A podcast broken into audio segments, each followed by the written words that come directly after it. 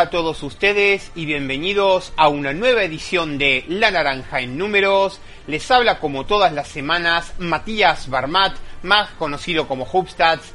Y aquí estamos, como siempre, trayéndoles a todos ustedes lo mejor de las estadísticas, el análisis, los datos y en definitiva los números de nuestro amado deporte de la naranja. En nuestro primer cuarto vamos a hablar un poco acerca de qué son las estadísticas de impacto individual. Estas mediciones son muy valiosas a la hora de analizar la importancia de un jugador en el rendimiento colectivo. Eh, suelen tenerse muy en cuenta para decidir quién va a ganar el MVP de la temporada regular. En un deporte colectivo es muy complicado aislar un jugador en particular para medir en números, su participación real en las victorias del equipo o la importancia que tienen cuando está en cancha. Sin embargo, en el entorno de la NBA existen innovaciones que permiten acercarse a ese ideal. Son estadísticas que intentan expresar a través de una cifra única la responsabilidad de las individualidades en el funcionamiento de los conjuntos. Algunos de ellos no son rubros que el aparato estadístico oficial haya incluido, pero también merecen una explicación. En programas anteriores eh, hablamos acerca del usage, el usage, es decir, el uso ofensivo, intenta medir la importancia de un jugador en el ataque de su equipo. Para eso, recoge las jugadas que este individuo finaliza con un tiro de campo intentado, un tiro libre o una pérdida de balón. No es extraño que los llamados jugadores franquicias sean los que mayor usage tienen. El caso de Russell Westbrook en su temporada de MVP describe mejor que cualquier otro el objetivo de este porcentaje. Tras la salida de Kevin Durant, casi la totalidad de la responsabilidad ofensiva recayó en los hombros del base estrella. Westbrook se convirtió en el segundo hombre en la historia en promediar un triple doble durante una campaña completa y como era de esperarse, estableció un récord 41,65% en porcentaje de uso ofensivo. El Player Efficiency Rating. John Hollinger eh, es el vicepresidente de operaciones de básquetbol de Memphis Grizzlies sin embargo, su aporte más grande al campo estadístico del juego lo hizo en sus años de analista en ESPN. Hollinger desarrolló una fórmula para estimar el impacto en cancha de un jugador, lo, lo denominó Player Efficiency Rating. En esencia, el Player Efficiency Rating suma todos los logros positivos de un jugador, le resta los negativos y produce un número que determina el valor por minuto de una actuación en pista. Según el método de Hollinger, Michael Jordan es el jugador con mejor player efficiency rating en una temporada regular con 31,7.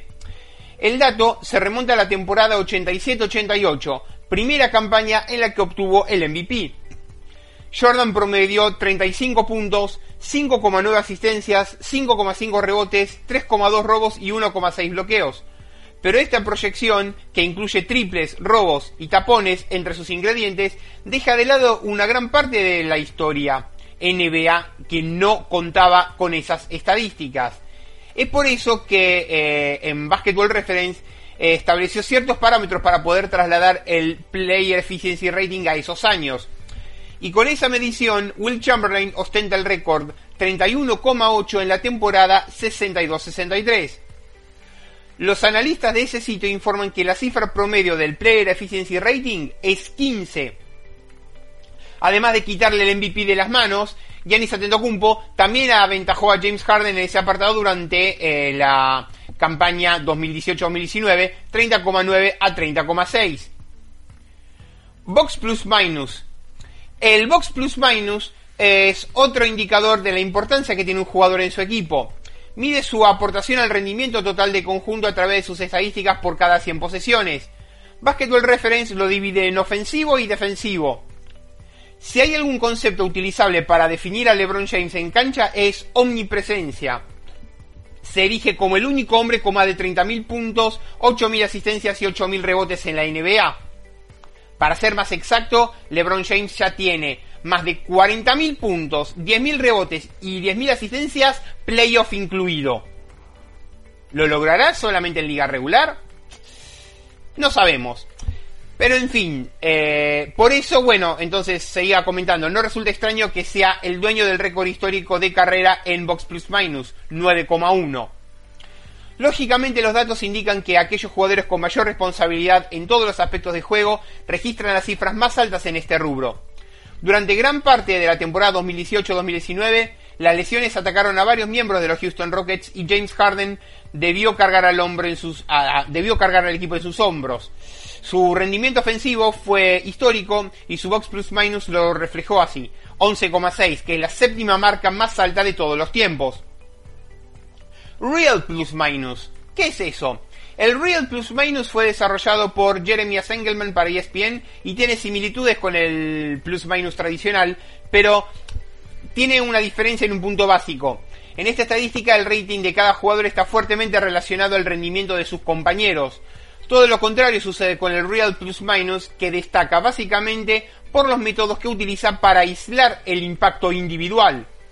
Según ESPN, el modelo revisa más de 230.000 posesiones cada temporada para separar los efectos atribuibles a cada jugador, empleando técnicas similares a las utilizadas por los investigadores científicos cuando necesitan modelar los efectos de numerosas variables al mismo tiempo.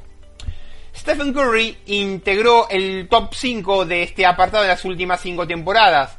Un aporte más a la idea de que el base es la pieza más valiosa en el funcionamiento de Golden State Warriors. Entiéndase, en el periodo 2014-2015 a 2018-2019. ¿Qué es el Value Over Replacement?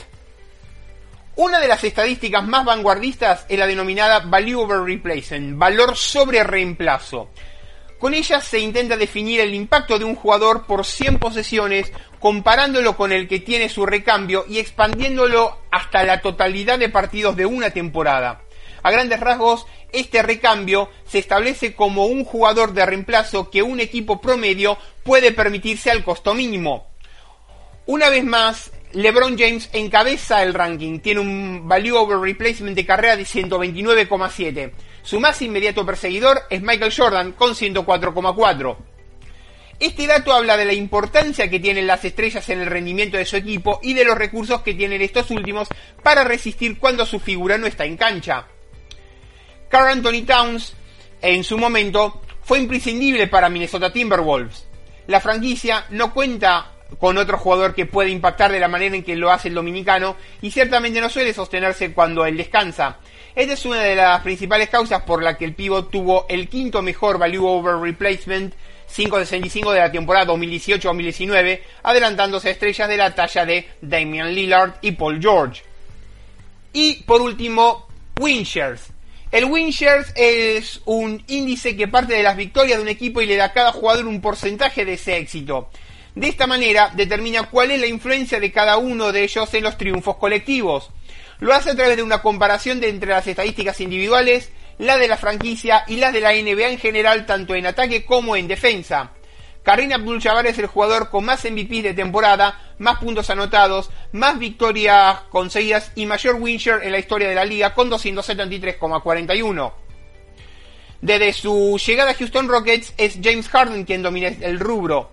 La Barba se dio el liderazgo de la NBA en Winchers en tan solo una de las últimas cinco campañas, la 2015-2016, temporada en la que Stephen Curry se convirtió en el primer MVP unánime de la historia. Esta nota del colega Leandro Carranza explica un poco cómo son, digamos, las estadísticas de impacto individual. No se vayan, no se vayan, que ya volvemos, que ya volvemos con más La Naranja en números. Golosinería Don Jaco. Golosinas todo el año. El mayor surtido en golosinas al mejor precio y con una excelente atención. Golosinería Don Jaco. En sus dos direcciones. En Villa Urquiza, Avenida Olazábal 5334 y en Villa Pueyrredón, Artigas 4721, a metros de Avenida Mosconi. Golosinas Don Jaco, excelencia y calidad. Golosinas todo el año. Golosinas Don Jaco.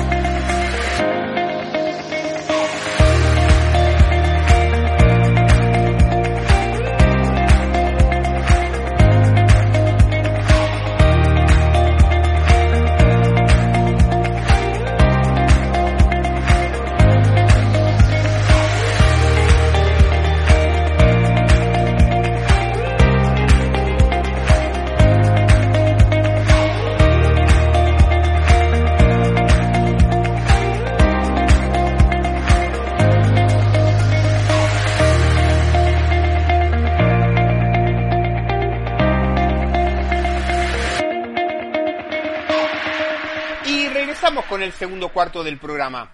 Recuerden que nos pueden seguir en las redes sociales, arroba Hubstats, mi cuenta personal, arroba naranja números, la cuenta del programa, www.wordhubstats.com, la base de datos de estadísticas, eh, la grilla de programación en uno contra uno web radio y el repositorio alternativo en iVox.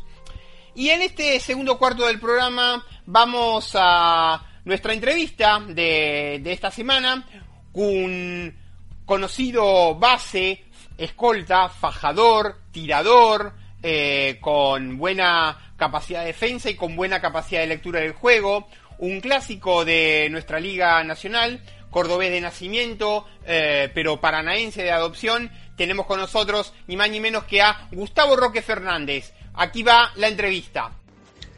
Primer pregunta. Si bien tus inicios fueron con Rubén Bañano, vos jugaste un único partido en la Liga Corta del 90 con Atenas, que salió campeón dirigido por Walter Garrone. Eh, y además, obviamente, eh, disputaste la 90-91 también con Atenas. Bueno, mi inicio en el, básquet es un poco tardío. Yo empecé a jugar al básquet gracias a mi profesor de educación física de la secundaria, que era Alejandro Loterio, que yo empecé a tener a él en, en el segundo año de la secundaria y un día hizo un chiste que dijo si el que no sabe jugar al básquet eh, en este colegio no aprueba y un poco motivado por eso más un grupo de amigos que, que tenía que eh, que había ahí en, mi barrio. Yo soy de, de, barrio Talleres Este que queda pegado a Nueva Italia en Racing de Córdoba y antes yo jugaba al fútbol este empezamos a, jugar al básquet ahí y me agarró una furia a esa edad, iba todo el día, estaba dentro de la cancha, hubo un verano que me pasaba en la pileta y, la cancha no, eh, si bien yo soy, yo soy moreno, yo soy negro, este, eh, eh, estábamos jugando todo el tiempo ahí al, básquet y bueno, tuve, tuve un inicio tardío a los 14 años, pero la verdad que le vi con mucha furia eh, en esa época ahí en Racing y el Club Racing es, eh, en ese momento estaba en la tercera división de Córdoba. Este, y bueno, eh, pudimos ascender este, gracias a, un mecanismo de, entrenamiento muy bueno que en ese momento no me acuerdo del entrenador, ya me va a salir eh, eh, Juan González este, implementó, que era el que por supuesto era un discípulo de, Antonio Mano, y pudimos ascender, este, llegamos a la la final de, la segunda de ascenso fue contra Alas Argentina, Juan Butri, este, llegamos a la y bueno, yo al final de, mi secundaria, digamos, pasé a, a Atenas, este, y bueno, ahí ya, como bien decís vos, debuté en el año 90 en la liga. El año que la liga corta, que el año que, que Atenas sale campeón, este, que fallece lamentablemente Palo Ceruti. Y bueno, este, era, era eh, en el equipo había grandísimos jugadores, pero tuvimos la suerte de, tener eh, haciendo sus primeros pasos a, a Rubén Maniano y a Enrique Tolcacher, que vino de Maccabi, de Córdoba, y la verdad que nos entrenaron eh, muy bien y, nos marcó a, todos para eso, porque en esa camada estaba Horacio Castelo, que jugó en la selección argentina, eh, bueno, Mario Lavardino, eh, Itano Borghese, eh, estaba Germán Baral, el papá de, del jugador de Atenas ahora, y bueno, hijo del presidente del club. Eh, ah, bueno, había este, varios jugadores, y este, no, no me quiero olvidar de ninguno. Y Marcos Nóvil estaba un poquito más abajo, Tomate y Cermeiro. Y fue un, este, un inicio de, empezar a trabajar en formativas ahí en Atenas que, que nos, eh, marcó el club y me parece que nos marcó a todos. De ahí te fuiste a Echagüe, un año en la Liga B como segunda categoría y ascendiste. Me acuerdo del equipo de Echagüe en la 92-93. Estaban Dennis Steele, que era una máquina rebotadora, estaba Greg Wilcher, el canadiense. Me acuerdo. Bueno, de, después de Atena eh, vine a, a Echagüe de Paraná, eh, donde la verdad que he tenido la suerte de tener grandes entrenadores. Me tocó una camada espectacular, acá un grupo bárbaro eh, eh, conformado por Horacio Seguí y mm, estaba Guillermo Marín, que ahora es este, reconocido productor este, de espectáculos, también estuvo en el fútbol, de, dirigente, y la verdad es que aprendí mucho de Guillermo. Estaba, me tocó ser compañero de Ruiz Moreno, de de Daniel Rull, de Miguel Sandomeni, Marcelo Solanas, bueno, eh, este, e, esa, esa temporada nosotros perdemos la semifinal por el ascenso este, con Banco de Córdoba. Jugaban Nando Poseto y, y el Caco Colla, bueno, eh, Melo, tenía un gran equipo también. Eh, y pero bueno, eh, a, raíz de quedar en la puerta nos invitan porque creo que se bajó Olimpo en ese momento en el Olimpo de Bahía Blanca y al otro año Chagüe juega la eh, que también la juego. En, en, ese equipo lo dirigió Miguel Volcan Sánchez y bueno, jugó Martín Pucha, Chueco Jaile, eh, este, Mugerli, bueno, más, más Sandomeni, más Rull, más, más este, Ruiz Moreno. Y bueno, nos fue bastante bien. Eh, el equipo eh, pudo mantenerse en la categoría.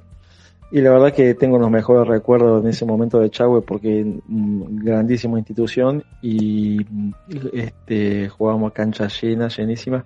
Y quiero destacar la participación de, Chungo Buta como dirigente.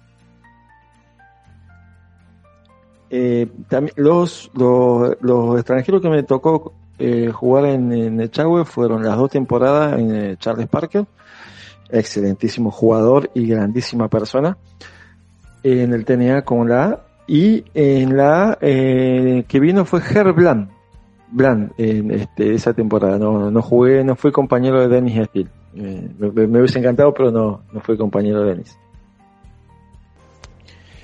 A pesar de pasar seis años en Andino, justo no jugaste en el año que estuvo Manu en el equipo rejano porque vos te habías ido a estudiante de Santa Rosa. Pero en Andino, en el equipo de La Rioja, fue tu mejor producción estadística. Después de Echagüe, eh, volví a bajar al TNA eh, en Lucy Fuerza de Misiones. Eh, tuve la suerte de ser compañero de Federico Susbiele, Gustavo Monela, volví a compartir el equipo con Miguel Sandomeni y Fernando Rodríguez. Hicimos una excelente campaña. Salimos, creo que nos quedamos con el 1 de la fase regular, pero lamentablemente perdimos en playoff. Y bueno, fue una buena, una lindísima experiencia. La gente de Misiones espectacular. Que bueno, ellos ya estaban buscando dar un, salto a la A, que al otro año lo consiguieron. Este, pero yo bueno, yo al, otro año, después de tener ahí en Luis Fuerza, fui a Andino de la Rioja con el Huevo Sánchez. En un equipo eh, que se armó sobre el final porque Andino estaba eh, con hasta que le compró la Plaza Jepu, este salió tarde al mercado, pero pudo pudo lograr algunas fichas como la de Gabriel Díaz, Jorge Fagiano, y después estábamos acompañando ahí mm, Rafael Costa, Gustavo Roná, eh, Enrique Rodríguez, este, y dos muy buenos extranjeros, Darren Morningstar y, Brian Shorter. Jugábamos a cancha llena, era un boom este, del básquet en la ciudad. Eh, y bueno, también este, nos fue bastante bien. Eh, al otro año yo volví a bajar al TNA, jugué en estudiante de Santa Rosa Roberto, Roberto Volpi de, entrenador, que en paz descanse, la verdad que aprendí muchísimo de él. Eh, Germán Género, eh, este, Cristian Sánchez, Hernán Trentini, eh, bueno, y eh, tuvimos una, muy linda temporada, una muy linda experiencia. Ahí la gente de Perejiza, este, el padre y los jugadores, los hijos que eran jugadores, este, nos atendieron bárbaro. Eh, San Pedro jugaba de compañero. Este, y fue una hermosa experiencia y yo lamentablemente el año que yo jugué en estudiante de Santa Rosa, lamentablemente para mí, este, jugó Sinobili en Andino, así que no, no, no pude ser compañero de él. Pero al otro año me tocó volver a Andino y ahí permanecí ya cinco temporadas seguidas. La verdad que eh, me sentía parte de la ciudad y eh, tuve este, compañeros eh, que prácticamente nos hicimos hermanos de allá dentro de la cancha con, con Gustavo Roná, con Patricio Simón y con Gabriel Díaz compartimos varias temporadas. Este, compartí también un par de temporadas con Gabriel Río Frío. Eh, enorme jugador, excelentísima persona. Eh, una de las temporadas también compartí con, con Daniel Farabelo. Bueno, pasé, pasaron muchos jugadores y, extranjeros también.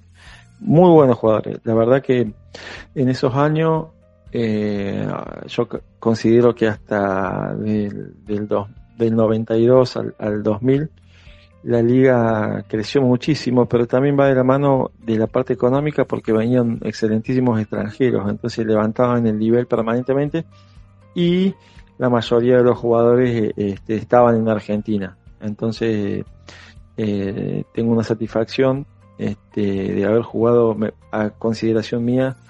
Eh, no, no, no, no, no quiero, no es polémica ni, ni la época pasada ni mejor ni peor, sino que considero que habían, al no irse los, todos los jugadores, al, la mayoría de los jugadores al extranjero, y al venir, al poder, eh, por el 1-1 y por la, por la parte económica, poder traer extranjeros de mayor valor económico, este, la, liga tuvo un crecimiento en lo deportivo enorme. Este, siempre hay, siempre la Liga Nacional eh, tiene excelentísimos jugadores y el, juego va mejorando permanentemente. Se dio una situación particular ahí que considero que, fue la, una etapa de la liga que donde mejor espectáculo se podía ver y también se daba que en la, en la mayoría de las ciudades había una ebullición del básquet, se jugaba cancha llena, en Junín, este, ni hablar en Mar del Plata, en Bahía Blanca, en La Rioja, en, en, Venado Tuerto, en Pico. Este, entonces este, la gente acompañaba muchísimo también. Bueno, como decís vos, la temporada de los, de los 48 minutos este, fue donde mejores números tuve, también acompañado eh, por, por, por estando en Andino, ¿no? Por la cantidad de minutos. Y después este, también me fue muy bien en la 99-2000, la última temporada de Andino, donde este, tuve los mejores números ¿no? de, mi carrera. Dos años en el Lobo Platense, dos en River, uno en el TNA y otro en Liga. En la 2004-2005 coincidiste con Bruno Lava, que incluso en River. Uno en Obras en TNA 2005-2006 y te retiraste en Sionista 2006-2007. Después de Andino y eh, pasé a Gimnasia de Plata para dar un salto con Gonzalo García, eh, de manager Pichi Cerizola. Eh, también un equipo que recién ascendía con muy, muy buenos jugadores, eh, Tuki Buffoni, eh, este Roberto López, Gabriel Moravanski, Leandro Lauro, bueno, este, no me quiero eh, olvidar de nadie, pero también eh, eh, existían muy buenos juveniles también, como Pitu Rivero, este, Bruno Prandi. Yo estuve dos temporadas, la otra temporada jugó, volvió a ser compañero de de Rodríguez, de Fernando Rodríguez, y pasaron excelentísimos extranjeros como Dion Watson, bueno, excelentísimo extranjero, hicimos buenísimas campañas, este, salimos quinto y sexto. Y bueno, decidí emigrar a, River ahí donde una apuesta grande eh, de Mario Guzmán, del club, por volver a la La verdad que River es, es un club soñado. Este, la pasamos bárbaro como familia, disfrutamos muchísimo del club. Tuvimos la suerte de ascender, que en mi consideración, este, este, y en los números me parece que, que somos el mejor campeón del TNA histórico. Eh, prácticamente yo esa sensación no la volví a sentir en ningún otro equipo, digamos, de, entrar a la cancha con, una confianza ciega de que, de que el equipo funcionaba y de que, de que teníamos altas chances de ganar, tal es así que no perdimos ningún partido de playoff. Eh, un equipo con muchísima química, eh, con, con Andrés Rodríguez, Mariano Viró, Federico Lavero, eh, bueno, este, Lucas Picarelli, eh, Franco Marchono, eh, Federico Arce, eh, Brown de extranjero. también tenía mucha, muchísima participación Roberto Sastín como asistente y conocedor del club.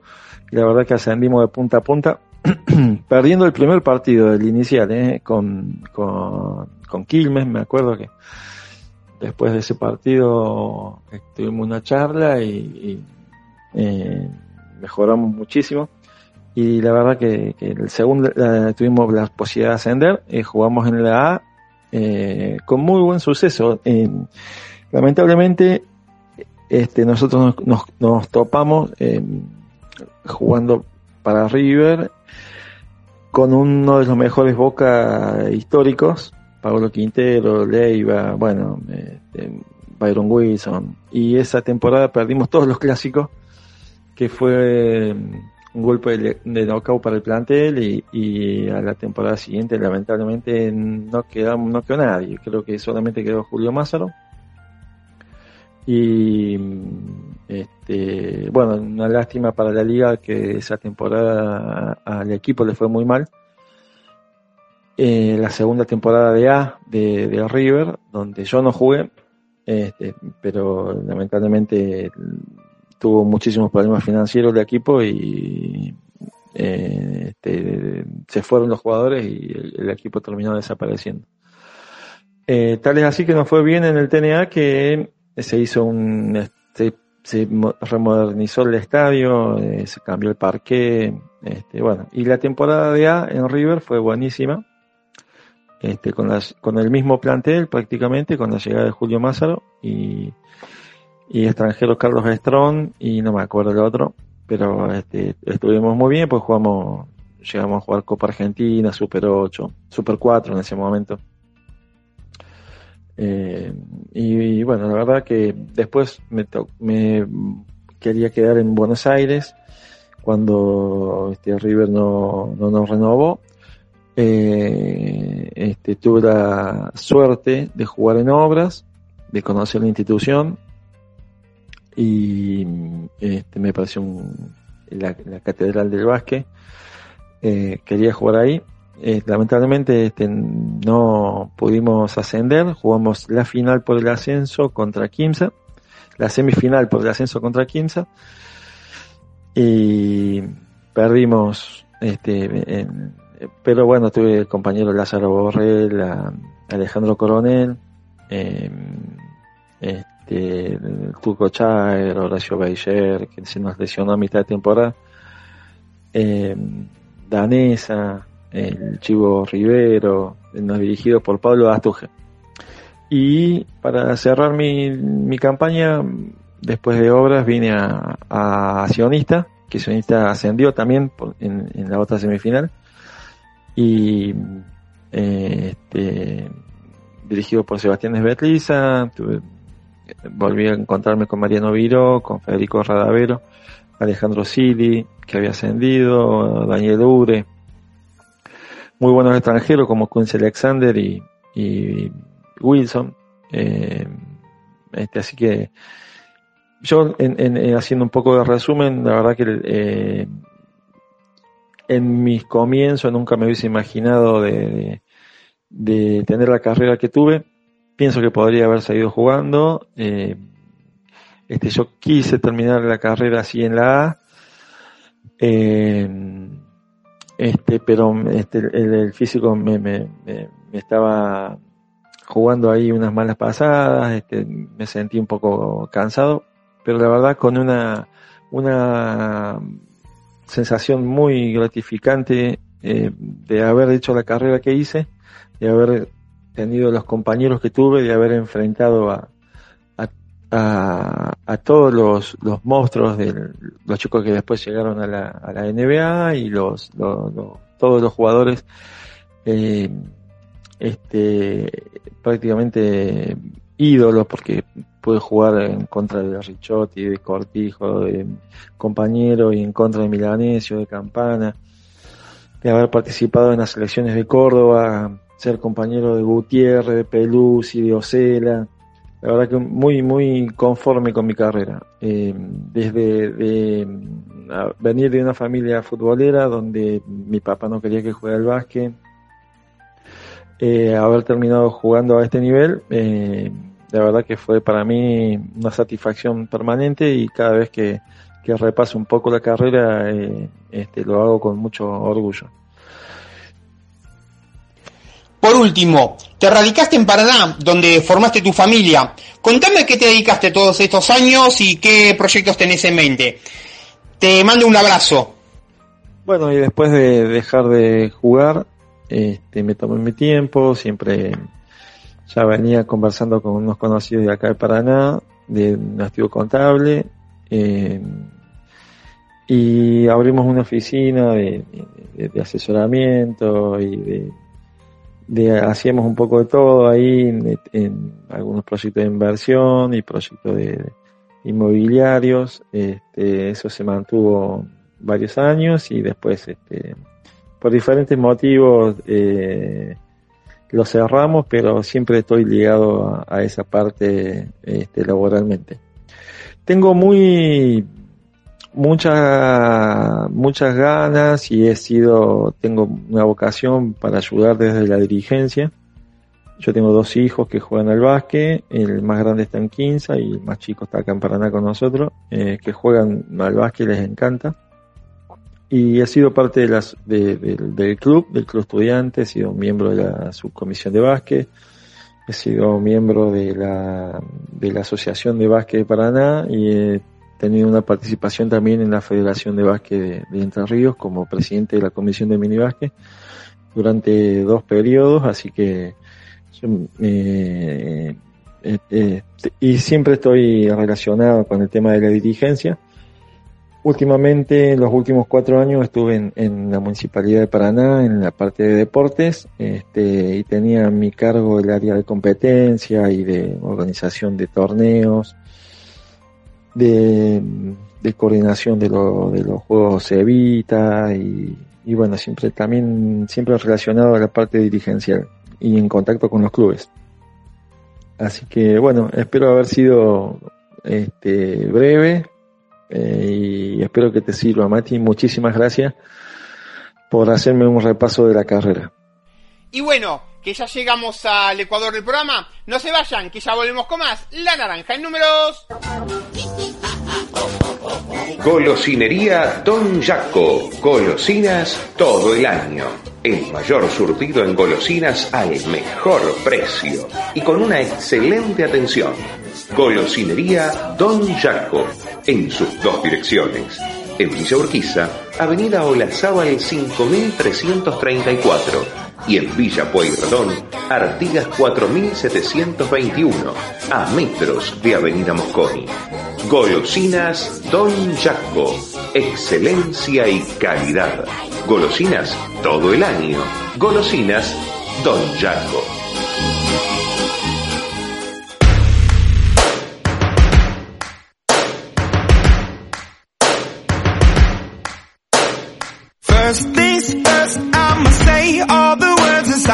Head. I'm fired up and tired of the way that things have been. Oh, ooh, the way that things have been. Oh, ooh. Second thing, second, don't you tell me what you think that I can be. I'm the one at the sail, I'm the master of my sea. Oh, ooh. middle of my sea. Oh, from a young age, taking my soak into the masses, writing my poems for the few that look at me, took to me, shook at me, feeling me, singing from heartache, from the pain, taking my message from the veins, speaking my lesson from the brain, seeing the beauty through the.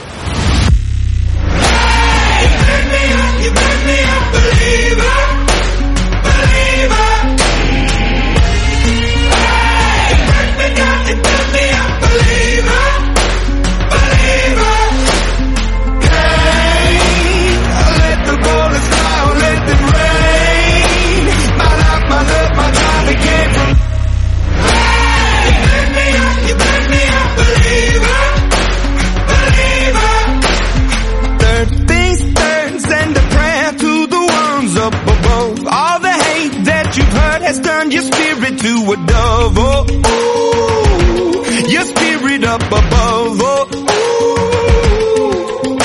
I was choking in the crowd, building my rain up in the cloud, falling like ashes to the ground, hoping my feelings they would drown, but they never did, ever lived, ebbing and flowing, inhibited, limited, till it broke open and rained down, it rained down like.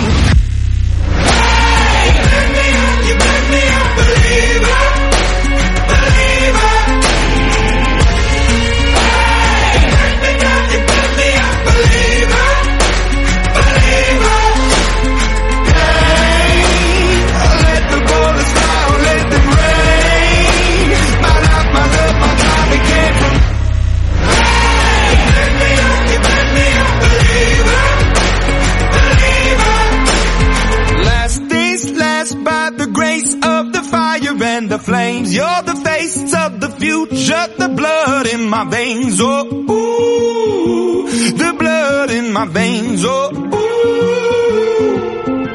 But they never did, ever lived, ebbing and flowing, inhibited, limited, till it broke up when it rained down. It rained down like. Me me believer, believer.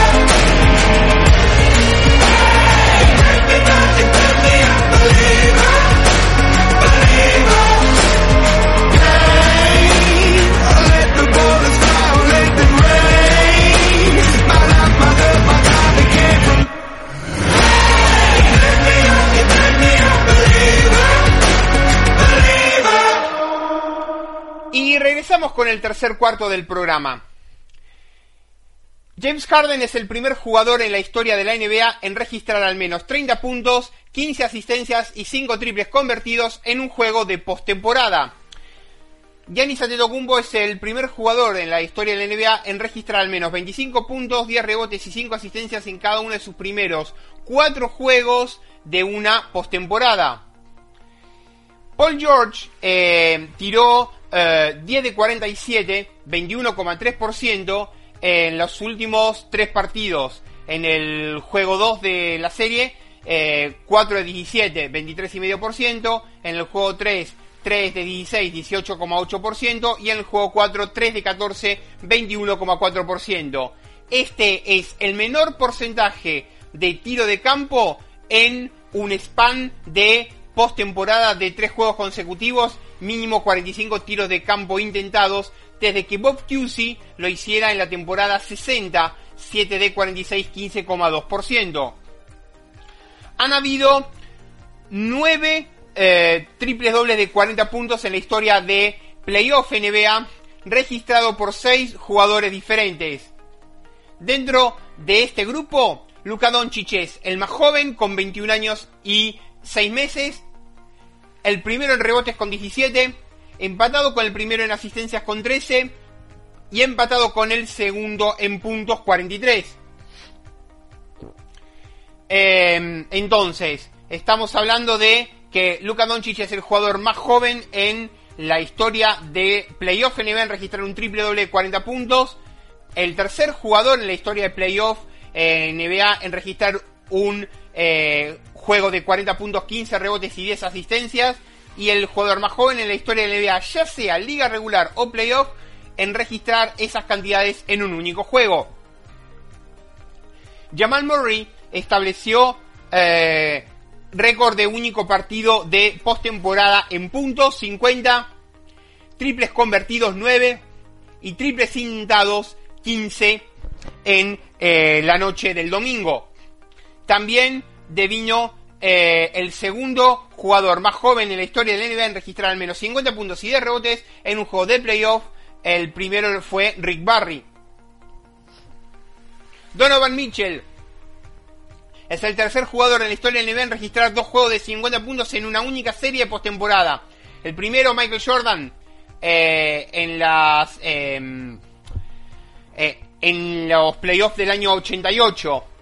Um, Allen Iverson lo hizo um, en las semifinales de conferencia este de 2001 y eh, Mitchell lo acaba de hacer en, en, primera ronda de conferencia oeste 2020.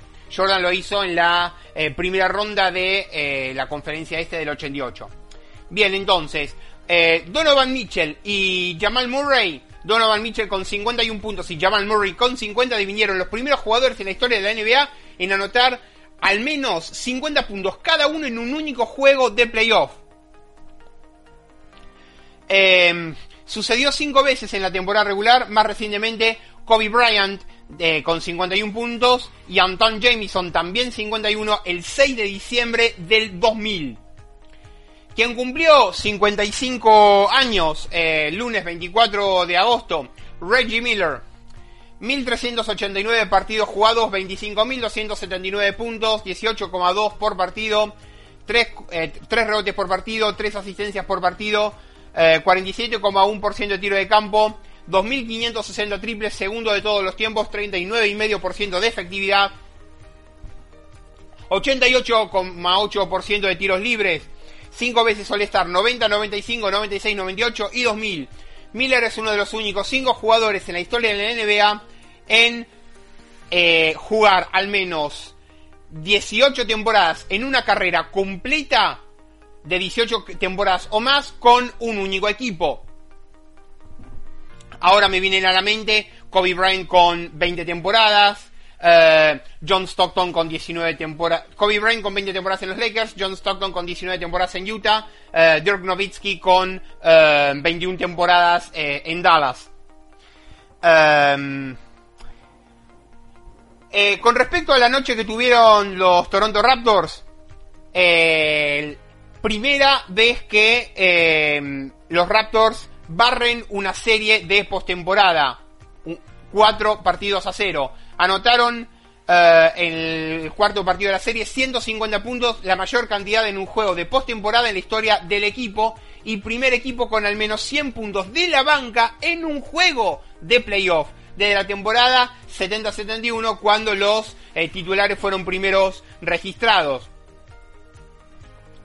Em, el único jugador en la historia de la NBA, en liga regular o postemporada, en igualar o exceder el partido de Luka Doncic de 43 puntos, 17 rebotes y 13 asistencias del partido del domingo fue Will Chamberlain el 18 de marzo del 68 cuando registró 53 puntos, 32 rebotes y 14 asistencias en un juego que extraoficialmente es un quíntuple doble.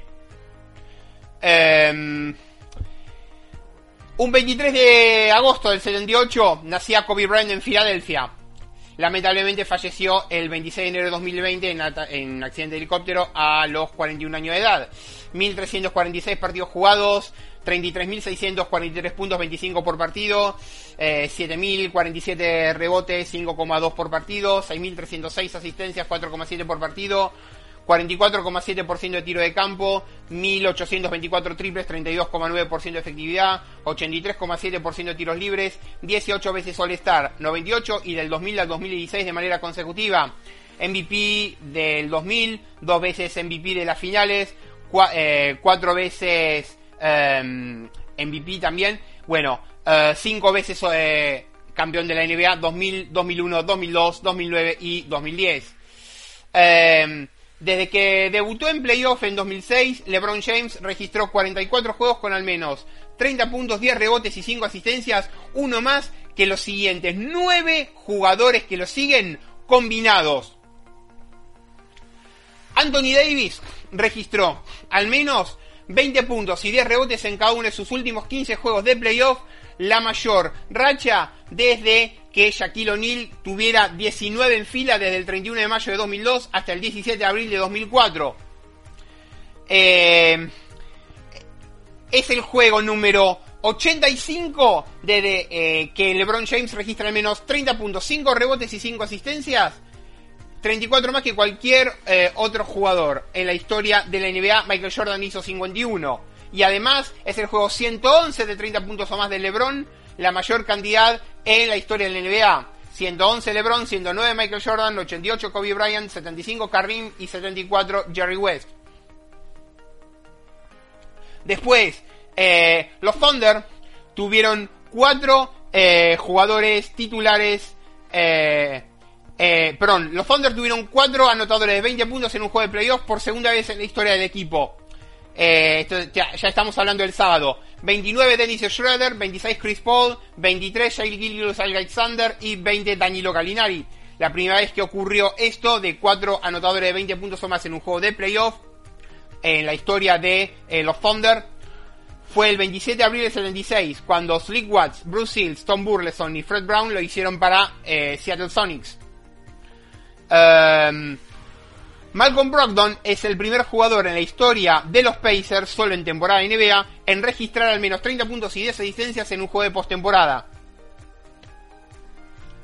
Gordon Hayward de esta temporada es el único jugador en la historia de la NBA en promediar 17.6 y medio rebotes, 4 asistencias, tirar 50% de tiro de campo, 36% de triples con un usage menor a 22%. Uh, Giannis Antetokounmpo registró 25 más puntos, 10 o más rebotes y 5 más asistencias mientras jugó menos de 35 minutos en cada uno de sus últimos 3 juegos. El único otro jugador en haberlo hecho desde la fusión ABA-NBA, incluida liga regular, estamos hablando desde la temporada 76-77, fue Giannis Antetokounmpo mismo, con una racha de 6 juegos eh, a principio eh, de esta temporada en liga regular. Eh, Kevin Garnett, Kareem Abdul-Jabbar y Will Chamberlain todos promediaron 40 o más minutos por juego cuando hicieron eso. Giannis estaba promediando 32,2 minutos por juego. 25 más puntos en 32 minutos. Una bestialidad. Eh, Giannis Antetokounmpo eh, en ese partido fue increíblemente eficiente. 92,9% de porcentaje de tiro de campo efectivo y 90% de true shooting percentage. Ambas son las más altas cifras en la historia de playoffs de los Milwaukee Bucks para un jugador en un juego de 30 puntos o más.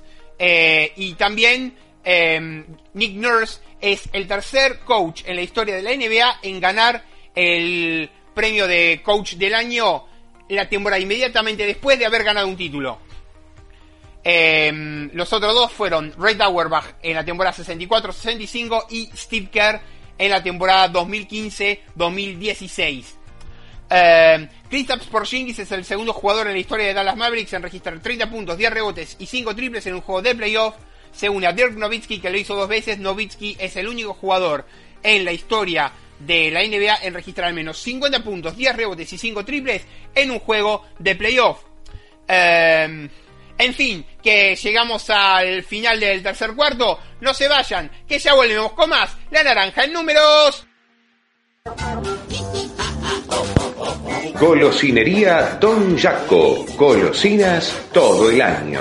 El mayor surtido en golosinas al mejor precio y con una excelente atención. Golosinería Don Jaco. En sus dos direcciones. En Villa Urquiza, Avenida Olazábal 5334 y en Villa Pueyrredón, Artigas 4721, a metros de Avenida Mosconi. Golosinas Don Jaco, excelencia y calidad. Golosinas todo el año. Golosinas Don Jaco.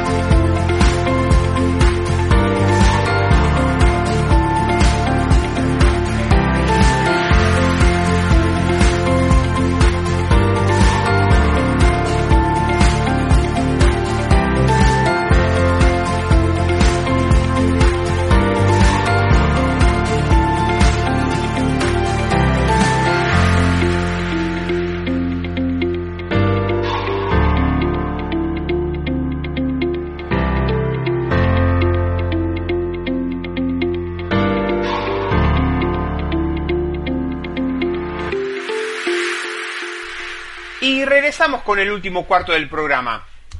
Y bueno, ya se está disputando la tercera fecha del Metro de la Segunda División Uruguaya, eh, en donde tenemos a Estocolmo y Cordón como líderes de la competición con dos victorias y una derrota, eh, seguido de Colón y Urupán con 2 y 0, eh, Lagomar 1-2, luego Verde y Rojo, Danubio 25 de agosto, Olivol Mundial y Unión Atlética los 5 con 1 y 1, Tabaré con 0 y 1 y La Reborges y Sayago cierran la tabla con 0-2. Y como destacados de momento de las estadísticas, para que vean que esta competición para los argentinos les sienta bastante, bastante fácil, Damián Tintorelli, que está jugando para Olivol Mundial, en los dos primeros partidos anotó 58 puntos, 29 por partido. Eh, también tenemos que en cuanto a rebotes totales, eh, Leo Mainoldi eh, para Estocolmo eh, ya tuvo 33 rebotes en tres partidos, 11 de promedio. O por ejemplo, en cuanto a, en cuanto a tapones, Martín Leiva ya dio cuatro tapones en dos partidos para la Reborges. Y en cuanto a triples, Leo Mainoldi anotó 10 en tres partidos para Estocolmo, 3,3 de promedio. Y Vamos a cerrar este último cuarto con una brillante historia que en su momento em, narró Federico Biagini eh, de su experiencia de haberse enfrentado a un niño de 11 años llamado Kobe Bryant y que magníficamente nos resume nuestro amigo vasco Oscar Villares, arroba 0308 Oscar. Eh, y bueno, ustedes saben que el pasado 23 de agosto fue el día del aniversario del nacimiento de Kobe, el primer cumpleaños eh, sin él con nosotros. Y bueno, y es una historia muy emocionante que se llama Un bambino entre profesionales. Federico Biagini, exjugador de baloncesto italiano, relató de su propio puño y letra su experiencia con Kobe Bryant en una cancha cuando este tenía solo 11 años, en un partido correspondiente a un torneo de verano, el Trofeo Piatelli en Montecatini Terme en 1989. Para mí siempre será aquel simpático niño de largas piernas, ojos vivos y una sonrisa cautivadora. Era la final de un torneo de verano, uno de los más prestigiosos de la época, jugado en Montecatini, en la época del auge del básquet italiano. Eh, había jugadores de la Serie A, de la Serie B y la Serie C italiana de diversos equipos. Estaba Montecatini, Livorno, Pistoia, Siena y Florencia, Firenze.